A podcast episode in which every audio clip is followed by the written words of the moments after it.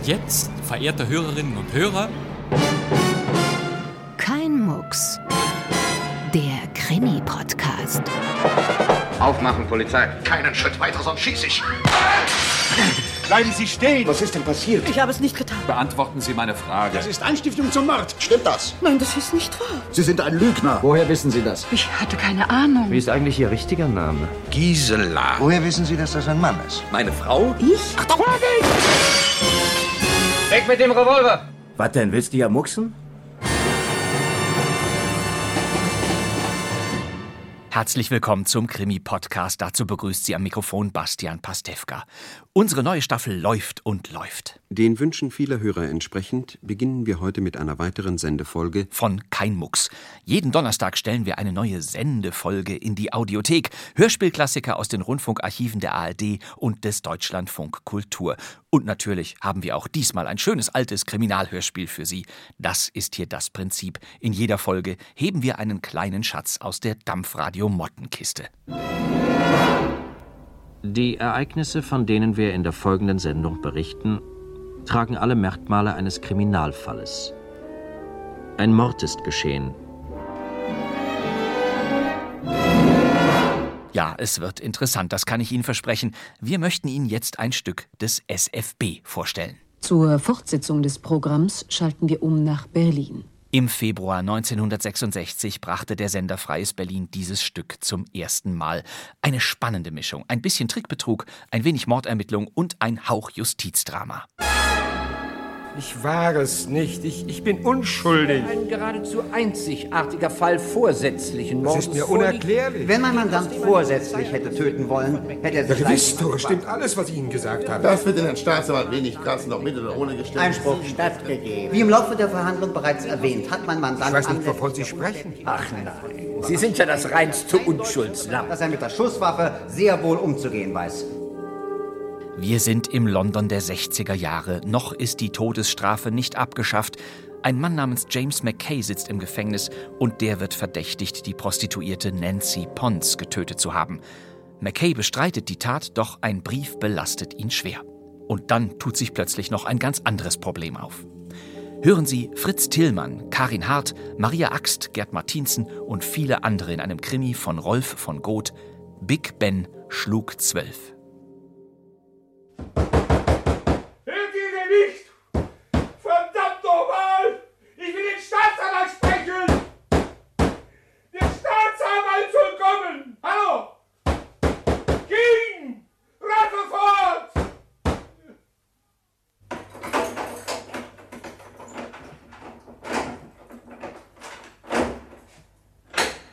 Was ist denn los mit Ihnen, McKay? Behalten Sie doch die Nerven. Soll ich mit Ihnen Partie Schach spielen? Ach, gehen Sie doch zum Teufel mit Ihrem Schach! Ich will den Staatsanwalt sprechen. Menschenskind, den sprechen Sie noch früh genug, wenn er Ihnen das letzte Sprüchlein aufsagen wird. Nein, jetzt.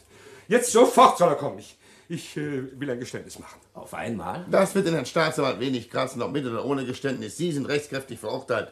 Pünktlich um sechs wird er bei Ihnen erscheinen und keine Sekunde eher. Beruhigen Sie sich schon, McKay. In zwei Stunden haben Sie alles überstanden. Er ist sowieso ein Dreckwetter. Ich muss ihn vor mir sehen, den Staatsanwalt. Ich, ich muss einen Aufschub Ihr erreichen. Gnadengesuch ist abgelehnt, das wissen Sie doch. Ich will doch kein Gnadengesuch. Ich, ich will gestehen. Ich, ich muss es euch erzählen, wie alles war. Wenn ich doch bloß meine Gedanken zusammenbehalten könnte. Mein Kopf. Aber es muss sein. Ich muss mich konzentrieren. Ihr müsst meine Geschichte anhören. Aber Mann, das kennen wir doch alles. Wir wissen das doch alles aus den Zeitungen. Ach, nichts wisst ihr. Bring ihm ein Glas Wasser, King. Setzen Sie sich, McKay. Und wenn es Ihnen hilft, so erzählen Sie schon. Los, King, hol das Wasser. Ja, doch. Wenn es ihn doch auf andere Gedanken bringt. schön.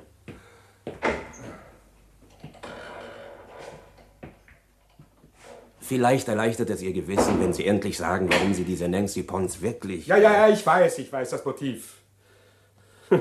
Es gibt keins. Und das haben die Richter nicht wahrhaben wollen. Das heißt, es hätte schon eins gegeben. Ja, wenn ich gekonnt hätte. Aber ich konnte ja nichts tun. Sie hatte mich ja vollständig in der Hand. Und wenn sie tot gewesen wäre, noch mehr als vorher. Ja. Womit fange ich denn bloß an? Und wie soll ich das alles erklären?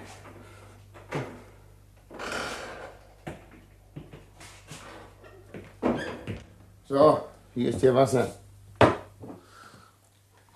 Vielleicht sollen wir zu dritt ein kleines Spielchen machen. Ich hab die Karten mitgebracht. Setz dich hin und halt die Klappe. Man wird das wohl noch mal noch sagen. Ja, es äh, war an diesem verdammten Herbstabend. Ich hatte mich wieder mal, wie so oft, mit der Pons verabredet. verabredet ist gut. Sie hatte mich bestellt. Wie immer um 12 Uhr nachts in die einsamen Anlagen vom Stockton Park. Es war ziemlich neblig die Nacht. Ich war etwas früher dran als sonst. Aber sie erwartete mich schon. Na, kommt der feine Herr endlich? Wie lange soll ich hier denn noch rumstehen und darauf warten, dass Milord ihre Schulden klar machen? Miss Pons, wir sind um zwölf verabredet, aber es ist noch nicht Mitternacht. Miss Pons, Miss Pons. Wie oft habe ich dir schon gesagt, du kannst ruhig Nancy zu mir sagen. Hm, wir sind doch so etwas wie Geschäftspartner, Miss oder? Pons. Hier. Haben Sie Ihr Drecksgeld, aber lassen Sie sich endgültig von mir sagen, es war das allerletzte Mal, dass Sie mich erpresst haben. Du wirst zahlen, dass dir die Finger bluten. Ich kann nicht mehr zahlen. Ich habe nichts mehr. Sie haben alles nach und nach geschluckt. Ich bin fertig. So? Dann wird der feine Herr eben ein bisschen arbeiten. Arbeiten für Klein Nancy. Die will auch leben. Und nicht so schlecht. Was hindert mich eigentlich, dir deinen verdammten Schlund zu stopfen, ein für allemal? Dass ich nicht lache. Du weißt doch, das Liebesbriefchen, das auf die Polizei wartet, wenn du mir etwas tust, du Schweinekerl. Bist du vielleicht ein Kunde von mir? Du bist ein ganz runzgemeiner Schurke! Halt den Mund! Schreien Sie doch nicht so laut! Sie sind Sie verrückt geworden! Verdammter!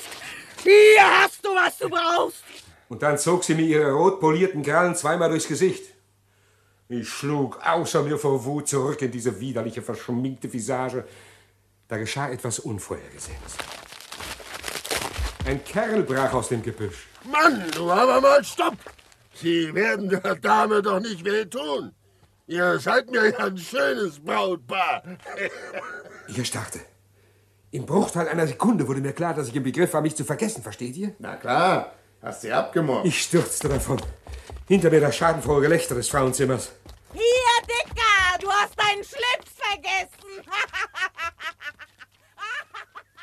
Soll das das Geständnis sein? Wenn du jetzt auf Totschlag im Affekt hinaus willst, das ist zu spät. Das ist's ja. Wir haben sie ja beweisen können. Den Vorsatz. Dass hier ein geradezu einzigartiger Fall vorsätzlichen Mordes vorliegt, geht aus dem an die Polizei adressierten Brief von McKays Opfer hervor, den die Wirtin der Ermordeten am Tage nach der Entdeckung der Leiche ins Jagd brachte. Einspruch. Ich bitte Euer Lordschaft zu monieren, dass der Herr Staatsanwalt von einem Opfer meines Mandanten gesprochen hat. Stattgegeben. Der Angeklagte ist noch nicht verurteilt. Ersetzen Sie das Wort Opfer durch den Namen der ermordeten Schriftführer. Bitte, Herr Rechtsanwalt. Wenn mein Mandant die Pons vorsätzlich hätte töten wollen, hätte er sich leicht dem Adäquatra-Mittel bedienen können. Wie im Laufe der Verhandlung bereits erwähnt, hat mein Mandant anlässlich der Unschädlichmachung eines von ihm überraschten Einbrechers eindeutig unter Beweis gestellt, dass er mit der Schusswaffe sehr wohl umzugehen weiß. Er ist sogar ein hervorragender Schütze und ist als solcher auch in seiner Militärzeit ausgezeichnet worden. Jedenfalls hätte ein Mann seines Bildungsgrades, und ich möchte es unverhohlen aussprechen, seiner Sensibilität, jawohl seiner Sensibilität, hätte es nie und nimmer fertiggebracht, eine Frau mit seinen Händen zu erwürgen oder zu erdrosseln.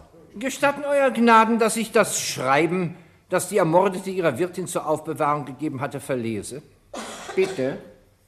Verehrte Polente, wenn mir etwas zustoßen sollte, ich meine, dass ich kalt gemacht werde oder so, dann ist mein Mörder niemand anders als ein gewisser Mr. James McKay, wohnhaft Kensington, Upton Street 62. Hochachtungsvoll Nancy Pons. Ich möchte doch bitten, dem Ernst des hier verhandelten Falles und der Würde des Gerichtes Rechnung zu tragen. Da nun laut Gutachten des Kriminaltechnischen Instituts dieses Schreiben mindestens fünf Jahre alt ist, erscheint als erwiesen, dass die Beziehung des Angeklagten zu seinem Opfer, zu der Ermordeten, eine enge und lang dauernde war. Ist das richtig, Angeklagter? Ich habe die Pons etwa alle Vierteljahre mal getroffen. Ich habe Sie gefragt, ob Ihre Beziehung zu Miss Pons eine enge oder, wenn Sie so wollen, eine intime gewesen ist. Nein. Aha. Und wie erklären Sie es, dass sich Miss Pons durch Sie bedroht fühlte? Das, äh, das ist mir unerklärlich. Nun, dann werde ich es für Sie erklären, Angeklagter. Nancy Pons hatte viele Männerbekanntschaften. Und es ist schwer anzunehmen, dass Sie sie zu gemeinsamen Museumsbesuchen getroffen haben. Ganz zweifellos gab es da eine sogar sehr feste Bindung. Sagen wir vorsichtig, äh, bizarrer Natur. Nun, Angeklagter. Ich weiß nicht, wovon Sie sprechen. Ach nein, Sie sind ja das reinste Unschuldslamm. Vielleicht sollten wir die Öffentlichkeit ausschließen? Euer Lordschaft, dies ist eine Suggestivfrage. Einspruch. Abgelehnt. Fahren Sie fort, Herr Staatsanwalt. Sie leugnen also eine intime Bindung. Nun, das ist mitunter eine Auslegungssache. War vielleicht die Pons gewohnt, für Sie den Blitzableiter zu spielen, für gewisse Neigungen bei Ihnen, die zur Gewaltanwendung, eventuell zur Strangulation des begehrten Objektes tendieren? Sie schweigen, Angeklagter. Bitte zeigen Sie dem Angeklagten die Krawatte, die dort auf dem Tisch liegt, Gerichtsdiener.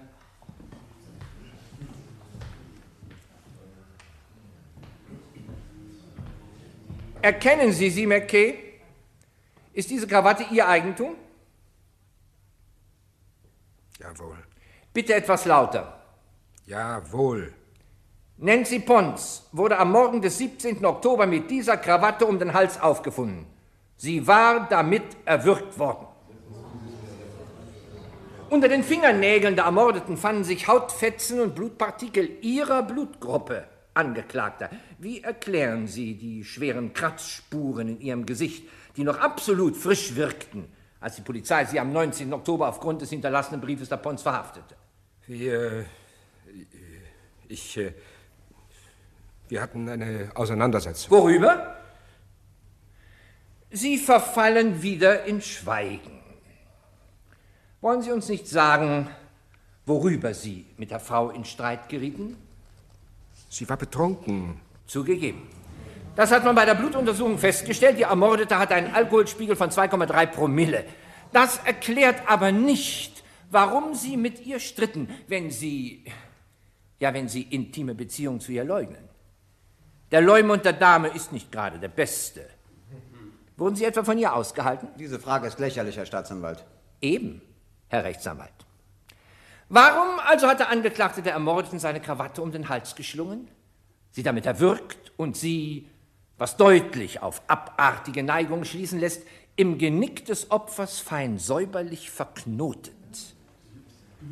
Nun, Angeklagter, warum taten Sie das? Ich, ich war es nicht. Ich, ich bin unschuldig.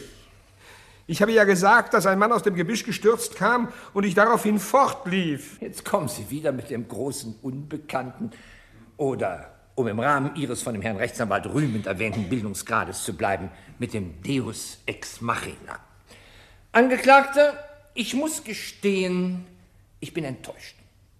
Das ist die Ausrede der ganz kleinen Gauner. Einem Manne von Ihrer Intelligenz sollte etwas Besseres einfallen. Meine Herren Geschworenen, bitte beachten Sie, dieser unbekannte Mann aus dem Gebüsch lief dann offenbar hinter dem Angeklagten her, beraubte ihn seiner Krawatte und kehrte zurück, um sie kunstvoll um den Hals des ergeben wartenden Opfers zu schlingen. Mein Mandant hatte erklärt, dass bei dem Streit seine Krawatte in den Händen der Pons zurückblieb. Selbst das unterstellt, Herr Rechtsanwalt. Welches Motiv sollte dann der große Unbekannte gehabt haben? Selbst ihre Tasche mit dem Inhalt von zwei Pfund und vier Schillingen war unangetastet. Dafür aber fand man in ihrer Hand ein Stück von einem Revers des Anzuges, den der Angeklagte am Tattage getragen hatte, und auf diesem Anzug Spuren der Blutgruppe der Ermordeten. Hier kann es sich sehr wohl auch um den Beweis für die Richtigkeit der Angaben meines Mandanten handeln, dass ein heftiger Streit stattgefunden hat. Das Blut muss ja, da sie erdrosselt wurde und sie außer Kontusionen im Gesicht keine Verletzung aufwies, aus ihrer Nase oder ihrem Mund. Das ist absurd. Solange uns der Angeklagte nicht einen plausiblen Grund für den Streit, ja nicht einmal für seine jahrelange Beziehung zu der Ermordeten, geschweige denn für ihre wie sich leider herausgestellt hat, nur allzu berechtigte Todesangst vor ihm angeben kann, ist er nach Ansicht der Anklagebehörde des Mordes aus niedrigsten Beweggründen schuldig. Und dann wurden Sie verurteilt. Sie müssen selber zugeben, McKay, dass der Staatsanwalt nicht Unrecht hatte. Ihre Darstellung ist doch wirklich, entschuldigen Sie schon, ziemlich, wie soll ich sagen, kümmerlich. Mann, wenn Sie kein Motiv angeben können für Ihre Keilerei, wo es doch um Ihren Kopf geht. Ach, das ist es, ja. Ich habe es Ihnen doch vorhin gesagt. Ich wurde von ihr seit Jahren erpresst. Warum um alles in der Welt haben Sie denn das nicht dem Gericht gesagt? Ich konnte nicht. Ich, ich konnte es nicht sagen. Dann muss doch diese Frau in, in drei Teufels Namen, dann muss sie doch irgendetwas von Ihnen. Das wird vielleicht schon der Pfarrer sein. Ich will ihn nicht sehen. Ich will den Staatsanwalt sprechen. Ich, ich will ein Geständnis ablegen. Da soll noch einer draus schlau werden. Eben behaupten Sie doch das Gegenteil und jetzt wollen Sie wieder gestehen. Hat's aber eilig, der Pfarrer. Nanu, gehen unsere Uhren falsch? Ist doch viel zu früh, Herr Staatsanwalt. Nein, nein, ich, ich will nicht. Äh, Herr Staatsanwalt, Sie dürfen mich noch nicht holen. Beruhigen Sie sich, Mr. McKay. Ich komme einzig und allein zu Nein, Ihnen, ich weiß, wer hinter Ihnen kommt. Der Henker. Nicht doch, Mr. McKay, es ist... Sie müssen, Sie, Sie, Sie müssen mich anhören, damit ich gestehen kann. Gestehen? Was wollen Sie denn auf einmal gestehen? Es ist doch nur die Angst, die Ihnen das eingibt. Und die ist völlig... Nein, nein, es ist wahr, Herr Staatsanwalt. Ich will die reine Wahrheit gestehen. Was denn? Können Sie neue Tatbestände anführen, McKay? Ja, ja, das kann ich. Das, das kann ich. Sie, hören Sie mal. Rutherford, der Staatsanwalt. Rutherford, ist hier jemand unter dem Bewachungspersonal, der stenografieren kann? Das glaube ich nicht, der Staatsanwalt. Haben Sie wenigstens was zum Schreiben da? Ja, für den Fall, dass ein Delinquent noch einen Abschiedsbrief hinterlassen will oder sowas. Dafür ist immer was da. Holen Sie es. Äh, Ich hole es, ja. Wenn es Ihnen ernst ist, McKay, dann wird hier der Strafvollzugsbeamte Rutherford die wichtigsten Einzelheiten notieren und Sie werden es unterschreiben müssen. Mir ist alles recht. Hier ist Papier und Kugelschreiber. Also los, Rutherford. Beginnen Sie, McKay. Noch eine Frage, Herr Staatsanwalt, bevor er loslegt. Soll ich dem Herrn Direktor sagen, wenn er kommt? Ja, sagen Sie ihm bitte, er und die anderen Herren sollen mich in seinem Büro erwarten. Jawohl, Sir. Es ist nämlich schon halb fünf. Ich äh, muss Sie da mal mit einschließen, Herr Staatsanwalt. Nur zu machen Sie schon, dass Sie rauskommen. Jawohl, Sir.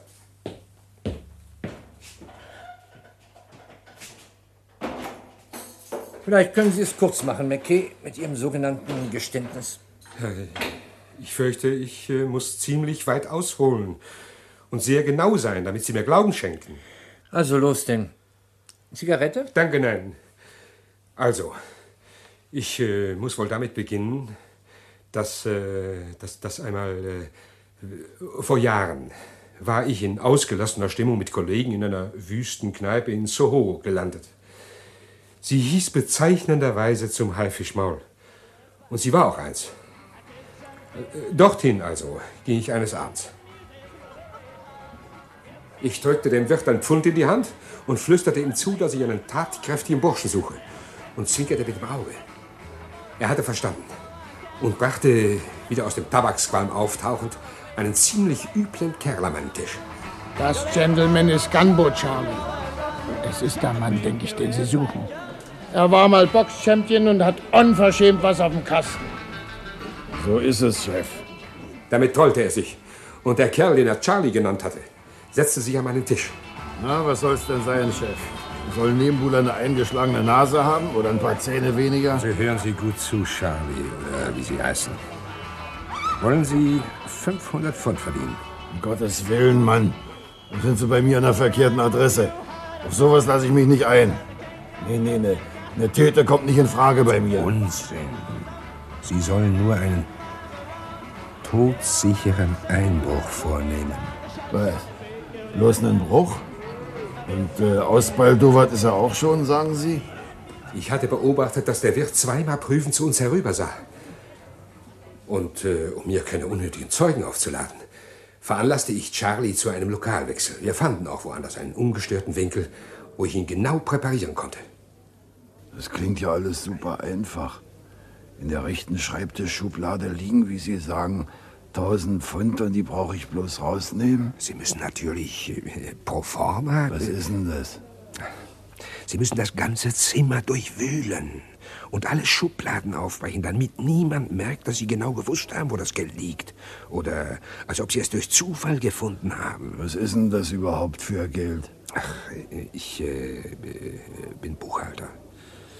An jedem ersten eines Monats habe ich die Lohngelder meinem Betrieb auszuzahlen. Das sind immer so um äh, 1000 Pfund. Mal ein bisschen mehr, mal weniger. Und weil das nächste Wochenende genau auf den 30. und 31. fällt und der Montag der erste ist, kann ich es plausibel machen. Sie müssen nicht so doktorisch mit mir reden. Plau was? Plausibel. Das bedeutet, ich kann es glaubhaft machen, dass ich das Geld schon am Freitag von der Bank geholt und bis Montag in meiner Wohnung behalten habe, um es Montag früh gleich mit ins Büro nehmen zu können. Na, und äh, warum klauen Sie es dann nicht selber? Aber das liegt doch auf der Hand, weil ich mir ein Alibi beschaffen muss. Es muss ganz zufällig sein, dass man am Sonntagabend bei mir einbricht. Verstehen Sie das jetzt? Klar, Alibi verstehe ich. Darum ist es auch nötig, dass wir auf die Minute, ja auf die Sekunde genau alles verabreden. Ich muss die ganze Sache genau mit den Gewohnheiten der Umwelt, in der ich lebe, abstimmen. ja, ich sehe schon. Sie machen die ganze Chose verzwickter, als sie ist. Aber wenn Ihnen das Spaß macht... Das ist kein Spaß. Sie müssen genau um Mitternacht, noch genauer, mit dem ersten Schlag von Big Ben um Mitternacht, müssen Sie das Fenster zu meinem Zimmer aufschneiden. Denn genau zu diesem Zeitpunkt werde ich da, wo ich mich aufhalte, eine Bemerkung machen, dass es ja schon Mitternacht ist. Verstehen Sie jetzt? Äh, doch. Und dazu gehört, dass wir beide, Sie und ich, unsere Uhren genau einstellen, wenn Big Ben 11 Uhr schlägt. Jeder für sich natürlich. Sie, wo Sie gerade sind, wahrscheinlich schon in der Nähe meines Hauses, und ich bei den Leuten, zu denen ich gehen werde. Da hört man es sehr deutlich schlagen. Und woher soll man denn wissen, die Polente zum Beispiel, dass ich den Bruch genau um zwölf gemacht habe? Beim Verlassen des Zimmers. Auf dem gleichen Weg, wie Sie gekommen sind, müssen Sie, wie aus Unachtsamkeit, ein Fenster zertrümmern. Meine Frau wird das in ihrem Schlafzimmer, das nach hinten hinaus liegt, hören und Alarm schlagen. Das ist aber nicht ungefährlich. Na, was heißt das? Sie werden doch meiner Frau nichts tun? Um Gottes Willen. Ich habe ja schon vorhin gesagt, Gewalt ist nicht drin. Ich habe nie eine Waffe bei mir, um gar nicht erst in Verlegenheit zu kommen. Ich meine, gefährlich für mich, wenn Ihre alte Krach macht. Sie brauchen doch nur den kleinen Vorgarten zu durchqueren und über den niedrigen Zaun zu sprengen. Und schon sind Sie in der Dunkelheit verschwunden. Mein lieber Herr, das ist ja alles gut und schön. Nur ist es zu einfach. Irgendwo ist ein Haken bei der Kiste. Wo soll denn da ein Haken sein? Na, wenn ich zum Beispiel mit dem Zast auf Nimmerwiedersehen abhaue und Sie gucken in den Mond. Ich werde so frei sein und die Nummern der Scheine notieren. Sie würden nicht weit kommen. Und bei meinem einwandfreien Ruf würde man Ihnen Ihre fantastische Geschichte nicht glauben. Sie sind gar nicht so dämlich, wie ich zuerst gedacht habe. Sie werden zugeben müssen, dass ich mich sichern muss. Klar. Wieso brauchen Sie eigentlich das Geld? Du lieber Himmel. Ich sag bloß ein Wort. Rennbahn. Ach, auf der Renne lassen Sie Ihren Zaster. Hunde oder Pferde? Es ist eine momentane Verlegenheit. Also im Vertrauen. Ich, habe äh, in die Kasse der Firma gegriffen. Ach. Jetzt fresse ich alles. Es geht gar nicht nur um die zehn Riesen, sondern Sie wollen mit meinem Bruch gleich das von Ihnen geklaute mitdecken. Ja, ich gebe zu. Sie haben mich durchschaut. Dann will ich sechs Riesen haben. Sie setzen mich unter Druck. Aber mir bleibt keine Wahl. Also schön, Sie sollen 600 Pfund behalten. Aber, aber das restliche Geld müssen Sie mir abliefern. Ist ein Wort, Chef. Was ich sage, halte ich auch. Wenn ich mal Ja gesagt habe, können Sie sich hundertprozentig auf Charlie verlassen. Ich traf ihn dann noch zweimal, um alles mit ihm durchzuexerzieren. Es kam alles darauf an, dass er den Einbruch genau um Mitternacht beging. Immer wieder schärfte ich ihm ein, dass er nicht vergessen sollte, seine Uhr um elf nochmal nach Big Ben zu stellen. Ich hatte ihm wieder und wieder gesagt, dass ich im selben Haus in der oberen Etage sein würde und dass alles von einem minutiösen Ablauf der Sache abhinge. Er müsse schnell arbeiten, denn lange nach Mitternacht könnte ich, ohne dass es auffiele, nicht bei meinem Bekannten im oberen Stock bleiben. Wenn er fertig wäre und beim Verlassen des Zimmers die Scheibe zertrümmere, würde ich auf den Hilferuf meiner Frau hin mit meinen Bekannten heruntergestürzt kommen und sofort telefonisch die Polizei alarmieren. Ich erinnere mich dunkel an die Sache. Sie wurde ja auch in Ihrem Prozess erwähnt. Nur, dass es ein Versicherungsbetrug war, ist mir neu. Es lief alles genau nach meinen Berechnungen ab. Meine Frau ging meist schon um zehn, spätestens um elf schlafen. Sie im Gegensatz zu den Fässers, das sind die Leute, die über uns wohnten und die meist bis nach Mitternacht Fernseh oder Radio spielen ließen. Es war dies der einzige Missklang in unserer Hausgemeinschaft, jedenfalls was meine Frau betraf. Sie hatte zudem, wie manche Leute, die Marotte, sich einzubilden, dass sie besser einschliefe, wenn sie vor dem Zubettgehen ein Glas Zuckerwasser trinkt. Diesen Umstand machte ich mir zunutze ja zum integrierenden Bestandteil meines Planes, weil ich mir sagte, dass bei einem Verdacht gerade Kleinigkeiten und Nebensächlichkeiten für die Polizei ausschlaggebend sein werden. Je nachdem, im positiven oder negativen Sinne. Rutherford, kommen Sie einigermaßen mit? Jawohl, Sir. Ich schreibe aber nur die absoluten Fakten auf. Das genügt auch. Fahren Sie fort, McKay. Als nun meine Frau am Tattag. Tatnacht. Wie, wie bitte? Nacht. Ach ja, ja, ganz recht. In der Tat Nacht, so gegen elf Uhr zu Bett ging, hielt ich sie noch etwa eine halbe Stunde wach, indem ich mit ihr über alles Mögliche plauderte. Sie müssen wissen, dass wir getrennte Schlafzimmer hatten. Sie beklagte sich wieder über die ziemlich laute Musik, die Fessers machten, und gab mir damit ahnungslos das Stichwort. Ich sagte ihr, ich wolle noch auf einen Sprung hinaufgehen und sie dabei veranlassen, ihr Radio leiser zu stellen. Ich wünschte ihr eine gute Nacht und äh, verließ die Wohnung, deren Tür ich nur anlehnte. Das Ganze sollte also auf einen gut eingefädelten Versicherungsbetrug hinauslaufen. Sie sagen es, Herr Staatsanwalt. Und Ihre Frau sollte nichts davon wissen? Nein, Linda durfte natürlich nichts ahnen von der Sache. Also weiter. Sie verließen die Wohnung und lehnten die Tür nur an. Wohin gingen Sie? Ich ging tatsächlich hinauf zu den Fässers. Aber während ich die Treppen langsam emporstieg und mir meinen Plan in Eile noch einmal durch den Kopf gehen ließ, durchzuckte mich ein Gedanke. Ich machte kehrt, eilte in die Küche, packte Zuckertüte und Zuckerdose und lief damit ins Badezimmer. Dort schüttete ich den Zucker in den Ausguss der Wanne und spülte ihn sorgfältig weg. Die Tüte warf ich in die Toilette. Meine Frau meldete sich noch einmal. James, bist du schon wieder da?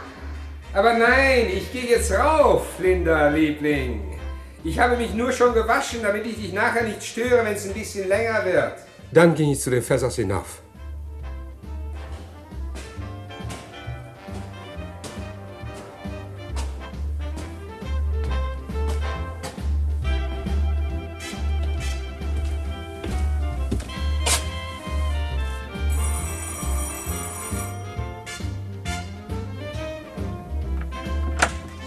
Ah, hallo, McKay. Ich bitte vielmals um Entschuldigung, Fässer.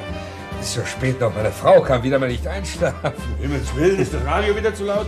Evelyn, mach den verdammten Kasten leiser. Mr. McKay ist dran, beschweren Sie. Aber nicht doch, Mrs. Fässer. Ich beschwere mich doch nicht. Guten Abend, Mr. McKay. Ihre Frau hat ganz recht. William wird immer schwerhöriger. Ich merke es schon gar nicht mehr. Aber wollen Sie nicht auf einen Augenblick hereinkommen? Nur auf einen Moment, ja gern. Wenn ich nicht störe.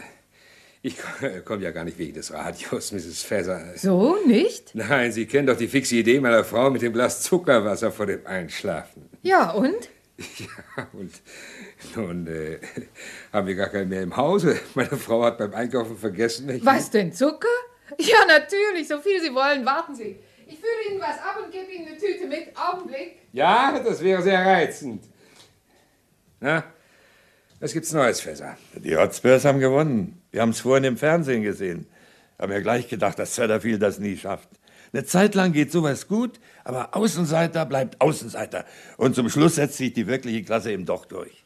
Na, immerhin hat sie ihr neuer Manager, äh, wie heißt er doch gleich? Swenton. Ja, der hat sie doch ziemlich mächtig nach vorne gebracht. Aber ihr linker Flügel taugt nichts. Dieser Bentley als Linksaußen. Ach du meine Güte, hat er sie wieder mit seinem Fußball beim Wickeln.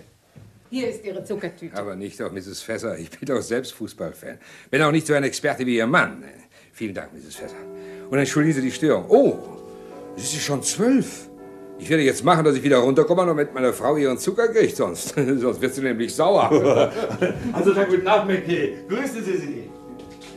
Hoffentlich hat nicht doch das Radio gestört, Mr. McKay. Aber nein, vielen Dank nochmal und gute Nacht.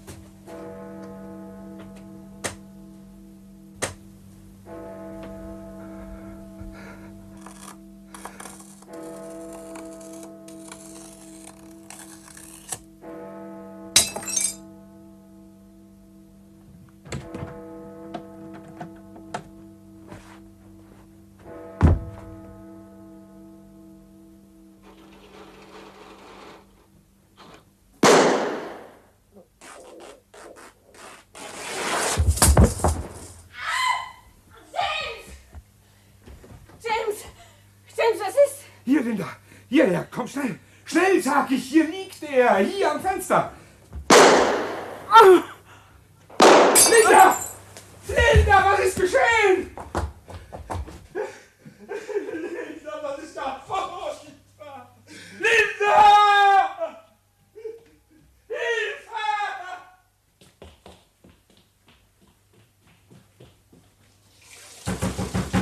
Gottes Willen!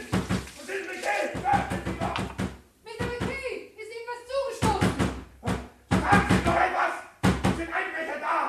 Soll ich die Tür eindrücken?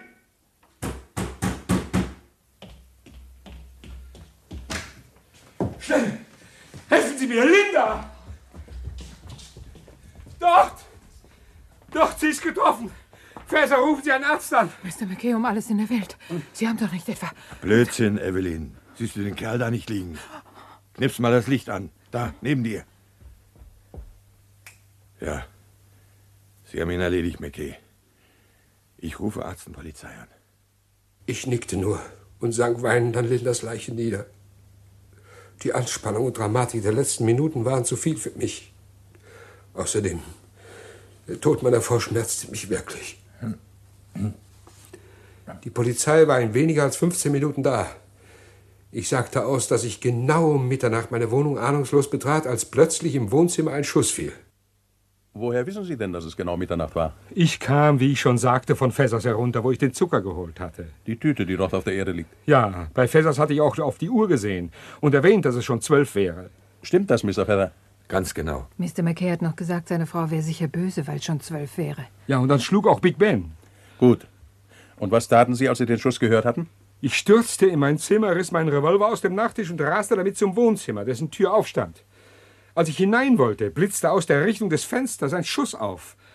Während es hinter mir klirrte, der Kerl hat nicht verfehlt, in den Spiegel getroffen, wie Sie sehen, feuerte ich in seine Richtung. Während er langsam hinfiel und sich dabei am Vorhang festhielt, entdeckte ich meine vor ihm liegende Frau. Sie muss den Einbrecher überrascht haben. Als ich mich über sie beugte, sah ich, dass sie verwundet war.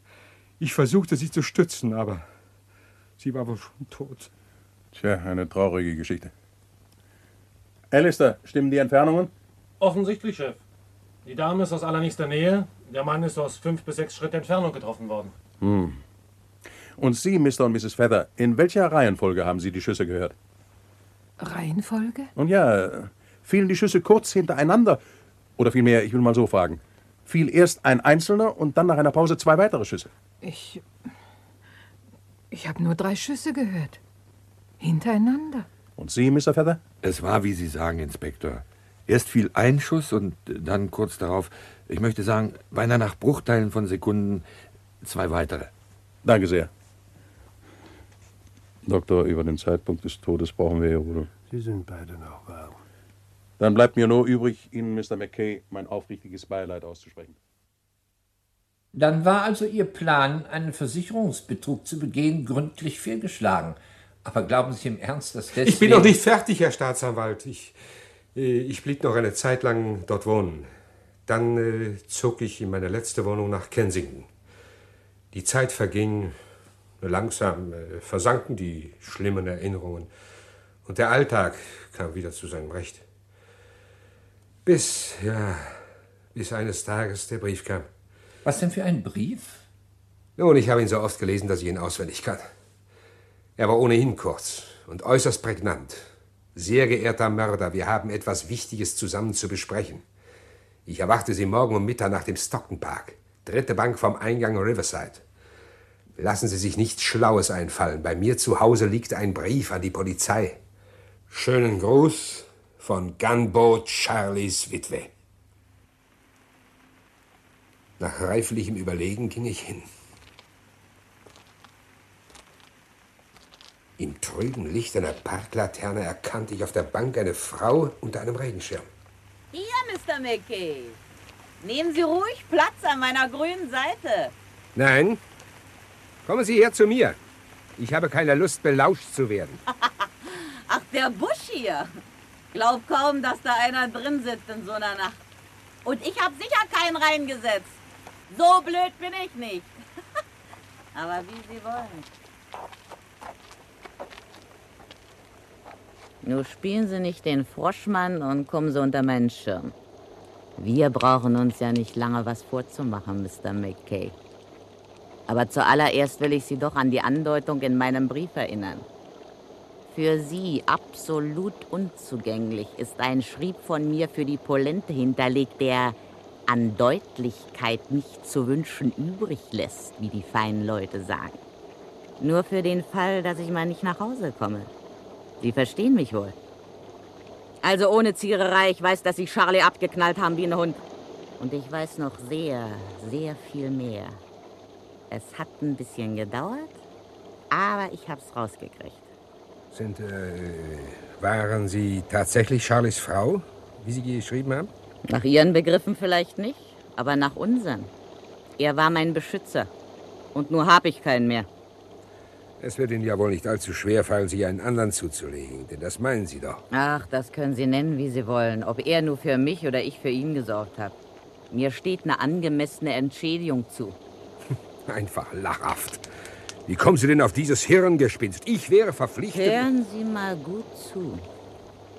Charlie hat mir alles haarklein erzählt. Um 12 Uhr nachts. Mit Big Ben und so. Außerdem hat er ja gar keine Kanone gehabt. Glauben Sie im Ernst, dass Sie mit so vagen Anschuldigungen das Geringste erreichen würden? Diese Geschichte können Sie sich aus den Fingern gesogen haben. Und seine Waffe wird er vor Ihnen verborgen gehalten haben. Sieh mal einer an. Er hat aber seine Waffe, wie Sie so schön sagen, nicht vor mir verborgen gehalten. Bevor er zu Ihnen ging einbrechen, habe ich nämlich so lange geredet und geheult, bis er sie mir gegeben hat. Und dann habe ich sie vor ihm verborgen gehalten. Eben weil ich nicht wollte, dass er irgendein Mist damit macht. Ich hatte gar keine Lust, noch mal auf ihn jahrelang zu warten, wenn er deswegen wieder in den Knast käme. Und ich habe seine Kanone heute noch, also kann er auch nicht geschossen haben. Und wenn er sich woanders eine besorgt hat? Schön. Dann werde ich die Sau ganz rauslassen, Mr. McKay. Wie würden Sie der Polente erklären, dass Sie kurz vor dem Unglücksfall Charlie im Haifischmaul kennengelernt haben? Auf Ihren eigenen Wunsch und durch gütige Vermittlung von Fetz Miller. Wer ist das? Der Bost. Wer? Na, der Wirt vom Haifischmaul. Kaschemwirte heißen bei uns so. Der wird Sie bestimmt mit Leichtigkeit wiedererkennen. Was weiß der von der Sache? Bis jetzt gar nichts. Ich werde doch aus so einer Goldmine wie Sie sind nicht eine Aktiengesellschaft machen. Nee. er ist bloß der Bagger sozusagen. Darum treffen wir uns ja auch hier und so spät in der Nacht. In der Beziehung haben wir beide die ganz gleichen Interessen, Mr. McKay. Sie dürfen nicht mit mir und ich will nicht mit Ihnen gesehen werden. Ich war vollkommen in ihrer Gewalt. Sie hatte ein Netz um mich gelegt wie eine Spinne. Schlimmer, das Netz musste für mich bei dem Versuch, es zu zerreißen, automatisch zur Schlinge werden. Also entschuldigen Sie schon, das begreife ich nicht. Weil Sie einen Einbrecher erschossen haben, der vorher Ihre Frau getötet hatte? Denn der versuchte Versicherungsbetrug ist doch nicht so gravierend, dass Sie sich von der Pons derartig einschüchtern ließen. Außerdem, was hat das mit dem Mord an ihr zu tun? Im Gegenteil, Endlich das Motiv? Dieses Geständnis von Ihnen würde doch niemals zu einem Aufschub Ihrer Hinrichtung Herr führen. Staatsanwalt, der Versicherungsbetrug lief anders. Zunächst äh, muss ich wohl erwähnen, dass äh, einmal meine Frau zwölf Jahre älter war als ich. Und zum anderen, äh, nein, das gehört nicht hierher. Ich will auch gar nichts beschönigen, nein. Also, äh, kurz und gut, äh, meine Geschäfte gingen schlecht. Wir waren ein gutes Leben gewöhnt. Wir teilten im Mayfair ein Haus mit noch einem Ehepaar den bewussten Fäsers. Das heißt, wir bewohnten die untere der beiden Etagen. Das alles, äh, sozialer Rang, ein bequemes Leben, Reisen und so weiter, geriet unaufhaltsam in Gefahr. So hatte ich beschlossen, den Rest des Geldes, das meine Frau mit in die Ehe gebracht hatte, dazu zu benutzen, für uns eine hohe Lebensversicherung auf Gegenseitigkeit abzuschließen. Wie hoch? Je 20.000 Pfund. Was wollten Sie denn damit bezwecken? Das konnte doch Ihren Lebensstandard nur noch schneller verschlechtern. Die Prämien müssen doch sehr hoch gewesen sein. Zu Anfang äh, hatte ich mir noch vorgemacht, dass ich eines Tages aus dem Leben scheiden wollte. Und zwar so, dass man nicht auf einen Selbstmord schließen würde. Mhm. Sie spielt mit dem Gedanken, sich für Ihre Frau zu opfern. Aber dann brauchten Sie ja nur sich selbst zu versichern. Nun, äh, jedenfalls beim Abschluss der Versicherung war mir klar, dass nur eine Versicherung auf Gegenseitigkeit kein Misstrauen aufkommen lassen würde. Und ich war mir klar darüber, dass ich die Prämien äh, ein paar Jahre lang pünktlich bezahlen musste, um keinerlei Verdacht zu erwecken. Ich hatte das Geld, um die Prämien zwei Jahre lang bezahlen zu können, beiseite gelegt. Wir hatten uns zwar ziemlich einzuschränken, aber nach außen hin gelang es, unsere Misere zu verschleiern. Aber einmal musste doch der Tag kommen, wo Sie die hohen Prämien nicht mehr bezahlen konnten. Es äh, gehört vielleicht zu meinem Charakter, dass ich schwerwiegende Entschlüsse so lange wie möglich vor mir herschiebe. Aber wenn mich die Umstände schließlich zwingen zu handeln, dann. Äh, ja. Ja, der Tag kam, wo das Geld für die Prämien zu Ende war. Und nun, wo ich vor der Wahl stand, entweder all die Zahlungen als glatten Verlust zu verbuchen oder aber etwas zu unternehmen, stand mein Entschluss fest. Sie versuchten sich das Leben zu nehmen. Ach, wenn ich es nur getan hätte. Nein, ich versuchte etwas anderes. Nun? Als äh, ich damals zu den Fässers die Treppe hinaufstieg, um den Zucker zu holen, hatte ich drei Dinge bei mir. Ein Smith Wesson Revolver, den ich schon im Kriege gehabt hatte und den jeder als mein Eigentum kannte. Ein paar Handschuhe und eine 765er sorgfältig gereinigte und mit Benzin abgewaschene belgische Reisepistole, die ich bei meinem letzten Aufenthalt in Amerika gekauft und die nie jemand bei mir gesehen hatte. Als Big Ben anfing, Mitternacht zu schlagen, rannte ich die Treppe hinunter, um Gunboat Charlie bei seinem Einbruch zu überraschen. Ich kam zur rechten Zeit und äh, erschoss ihn mit meinem Revolver. Das ist aber sehr unglaubwürdig, mein Lieber. Damit verhinderten Sie ja den Versicherungsbetrug Hören Sie zu. selbst. äh, Nein, nein. Hören Sie weiter. Als ich Charlie erschossen hatte, ging ich zu ihm und vergewisserte mich, dass er auch tot war. Inzwischen kam eine Frau, durch den Schuss aufgeschreckt ins Zimmer gelaufen. Ich forderte sie auf, bis zu mir ans Fenster zu kommen, um den Toten anzusehen. Und dann? Ja, und dann, als sie neben mir stand, erschoss ich sie aus nächster Nähe mit der Dreisepistole. Dann feuerte ich einer plötzlichen Eingebung folgend aus dieser noch einen Schuss durch die offene Zimmertür in den Spiegel im Flur. Während ich laut um Hilfe schrie, bückte ich mich und drückte dem toten Charlie die Dreisepistole in die Hand. Ich wollte noch ein paar Fingerabdrücke von ihm drauf praktizieren. Aber er enthob mich dieser Mühe. Er trug selbst Handschuhe aus Gummi. Dann rannte ich in das Schlafzimmer meiner Frau, ergriff das Glas auf ihrem Nachttisch und vertauschte es mit einem ohne Zucker aus der Küche. Das ihre spülte ich aus. Während ich dann ging, um den an der Wohnungstür rüttelnden Fässers zu öffnen, zog ich die Handschuhe, die ich auf der Treppe übergestreift hatte, aus und steckte sie in die Tasche meines im Flur hängenden Mantels. Noch ein Blick? Ja. Auch die Zuckertüte der Mrs. Fässer lag vorschriftsmäßig auf der Diele. In der Hand den Smith Wesson öffnete ich. Das Weitere wissen Sie. Das ist ja eine tolle Geschichte. Sollte die Untersuchungsbehörde so versagt haben? Aber bei der unvermeidlichen Obduktion muss man doch Zuckerreste im Magen ihrer Frau gefunden haben, die bewiesen hätten, dass sie ihr Zuckerwasser schon getrunken hatte, als sie bei Fässers um Zucker baten. Auch daran hatte ich gedacht und dafür gesorgt, dass es zum Abendessen als Nachtisch Pudding mit Himbeersoße gab. Donnerwetter. Alle Achtung. Und die Versicherung hat auch anstandslos? Ja, man hat mir ein paar unangenehme Fragen gestellt, weil sie recherchiert hatten, dass ich in Geldnot war. Aber immerhin hatte ich ja für zwei gleichlautende Versicherungen jahrelang die Prämien gezahlt. Sie konnten mir gar nichts. Sie mussten schließlich zahlen. Und das hatte die Pons herausgebracht? Ja, sie hatte sich alles ziemlich gut zusammengereimt. Es hat ja auch eine Menge in der Zeitung gestanden. Aber nur sie wusste, dass ich Charlie vorher gekannt hatte. Dann hat sie sie fünf Jahre lang erpresst? Sie hat mich vollkommen ausgenommen. Ihre Forderungen wurden immer unverschämter. Bis ich ihr an dem bewussten Tag das letzte Geld gab, das ich noch besaß. Es waren immerhin noch 200 Pfund. Dabei kam es dann, entsprechend ihrer Aussage vor Gericht, zu der handgreiflichen Auseinandersetzung, die damit endete, dass ein Fremder dazwischen trat. Ja, so war es. Glauben Sie mir, Herr Staatsanwalt. Sie müssen mir glauben. Können Sie den Mann überhaupt nicht beschreiben? Nein, ich habe doch schon während des Prozesses. Ja, Sie sagten ja damals aus, die schlechte Beleuchtung, der Nebel, Ihr Schrecken. Tja. Hm.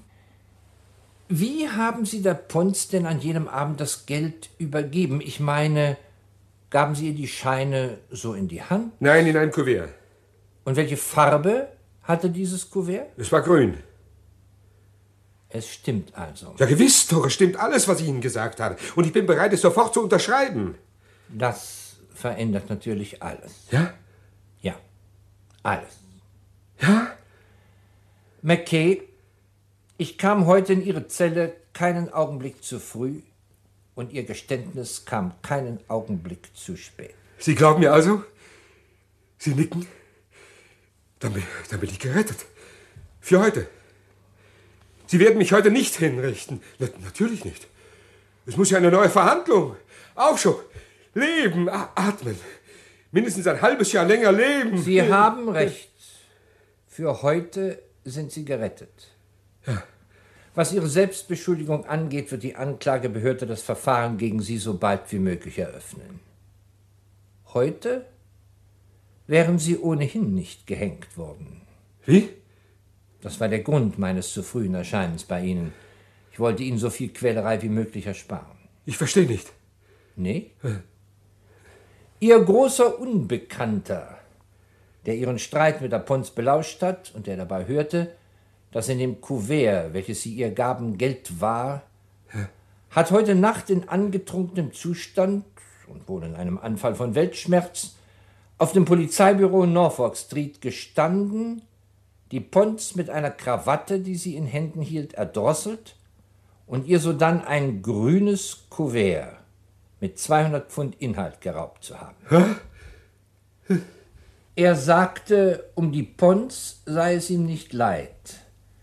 Aber der Gedanke, dass ein Unschuldiger heute früh für ihn hingerichtet werden sollte, hätte ihm keine Ruhe mehr gelassen. Kommen Sie, Rutherford. Wir, McKay, sehen uns wieder.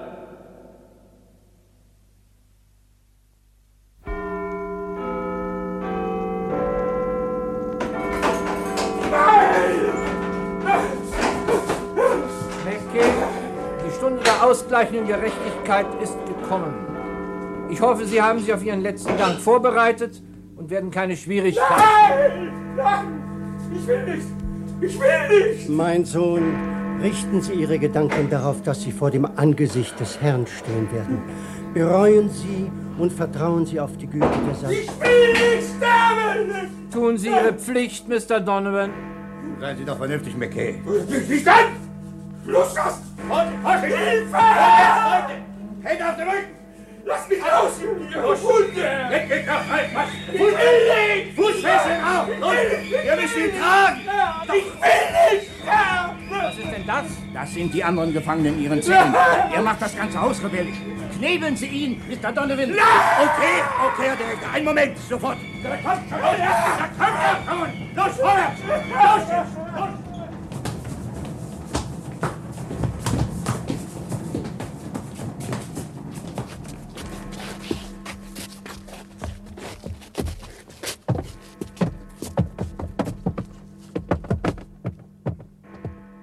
James McKay, nachdem Sie in dem Wiederaufnahmeverfahren vom Vorwurf des Mordes an Nancy Pons freigesprochen wurden, sind sie wegen zweifachen Mordes aus niedrigen und heimtückischen Beweggründen an ihrer Frau Linda McKay und einem Manne namens Charles Aberkel verurteilt worden, am Halse aufgehängt zu werden, bis sie tot sind.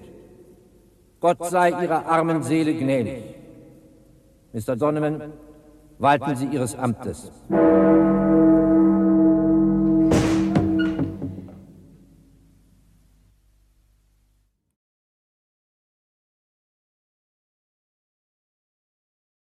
Sie hörten Big Ben schlug zwölf von Rolf von Goth.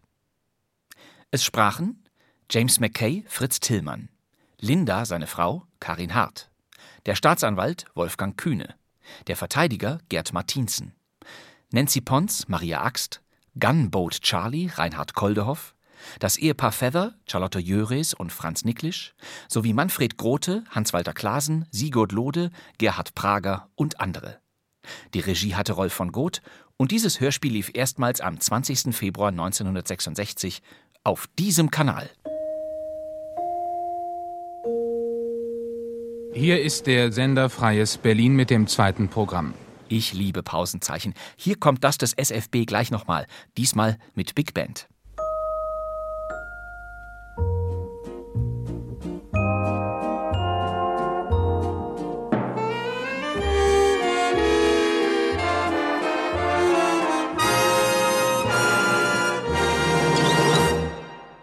Sowas mag ich, gebe ich zu. Und ich kenne nur noch eine Musik, die schöner ist.